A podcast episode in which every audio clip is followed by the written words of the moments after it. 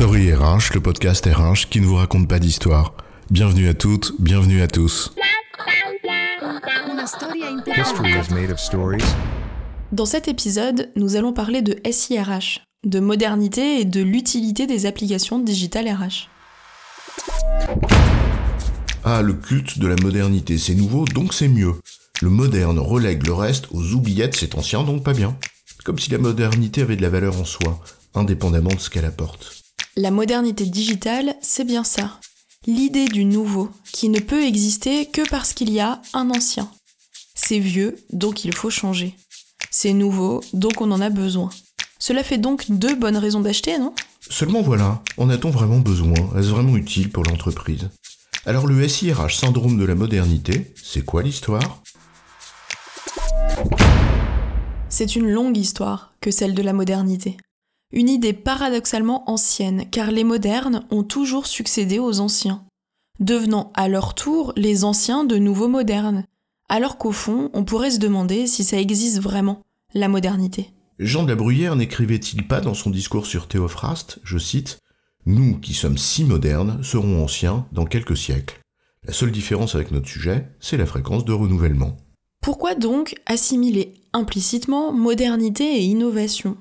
Pourquoi innover pour innover? Pourquoi se précipiter sur la nouvelle application digitale qui vient de sortir? D'abord, il y a certainement la tentation, peut-être inconsciente, d'imprimer sa propre signature, d'apposer sa patte.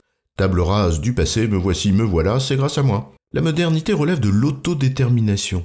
Frédéric Guillot en dit que c'est, je cite, la possibilité de définir par soi-même les normes de son existence.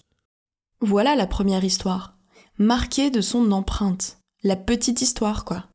Mais il y a aussi un second facteur, le jeu des éditeurs. D'un côté, l'obsolescence du programme, dont on n'ira pas jusqu'à dire qu'il s'agit d'obsolescence programmée, Et de l'autre, la nouveauté qu'il remplace, destinée à devenir obsolète elle aussi, mais si séduisante au début. D'un côté, une politique de versionning habilement maîtrisée, faite de versions qu'on ne maintient plus et qui se succèdent les unes après les autres. Et de l'autre, une roadmap produit qui promet toujours des lendemains meilleurs. Mais c'est la loi du genre, cher ami, celle du marché avec des marchands qui marketent et des clients qui marchandent. Rien de bien grave à tout ça, après tout. Encore moins de nouveau, donc ce n'est pas intéressant. Mais il y a le résultat des courses. Et c'est parfois un SIRH qui ressemble à un sapin de Noël avec une collection inflationniste de programmes en tout genre. dont il résulte soit une multiplication des interfaces pour que tout ceci soit un minimum cohérent, et c'est alors une inflation de coûts, de maintenance, de fragilité de l'édifice, ou alors une cacophonie pour les utilisateurs. Sans compter que la multiplication de ces applications digitales RH n'implique pas nécessairement d'avoir été économe et frugal dans le choix de chacune d'entre elles. Dans certaines entreprises, on a l'impression qu'ils ont une Rolls pour acheter le pain, une Ferrari pour acheter le fromage et une Aston pour le vin. Alors qu'il valait peut-être mieux prendre un vélo. Bref, des choix parfois guidés par une idée un peu abstraite, déconnectée des besoins de l'entreprise. Il y a de temps en temps tellement de choses dont on pourrait se passer en vérité. Sobriété et simplicité ne sont pas toujours de mise, en effet. Parfois, c'est aussi la résultante de choix bien trop guidés par l'intérêt du commanditaire, ou l'idée qu'il s'en fait, la RH en l'occurrence, plutôt que par le besoin réel des utilisateurs. Dans ce cas, non seulement on a un SIRH inflationniste, peu cohérent, ou à la cohérence extrêmement coûteuse, mais servant insuffisamment les besoins de celles et ceux qu'il est censé servir. Alors il faut tout intégrer dans un seul et même outil. C'est ça la solution? Pas nécessairement, il n'y a pas de règle universelle en la matière. Le SIRH intégré a aussi ses défauts. En fait, le SIRH en tant que système a des propriétés.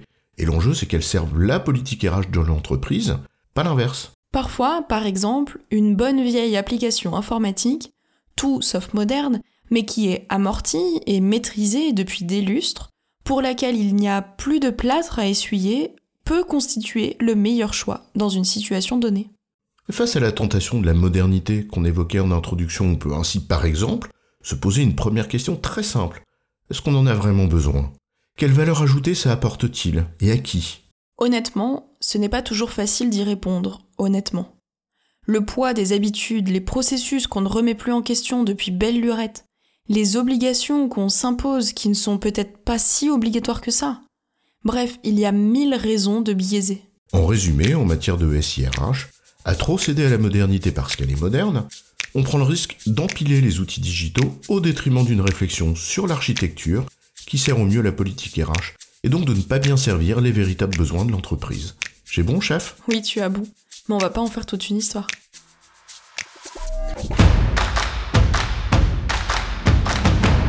Story RH, le podcast RH qui ne vous raconte pas d'histoire. Retrouvez tous les épisodes sur storyrh.fr.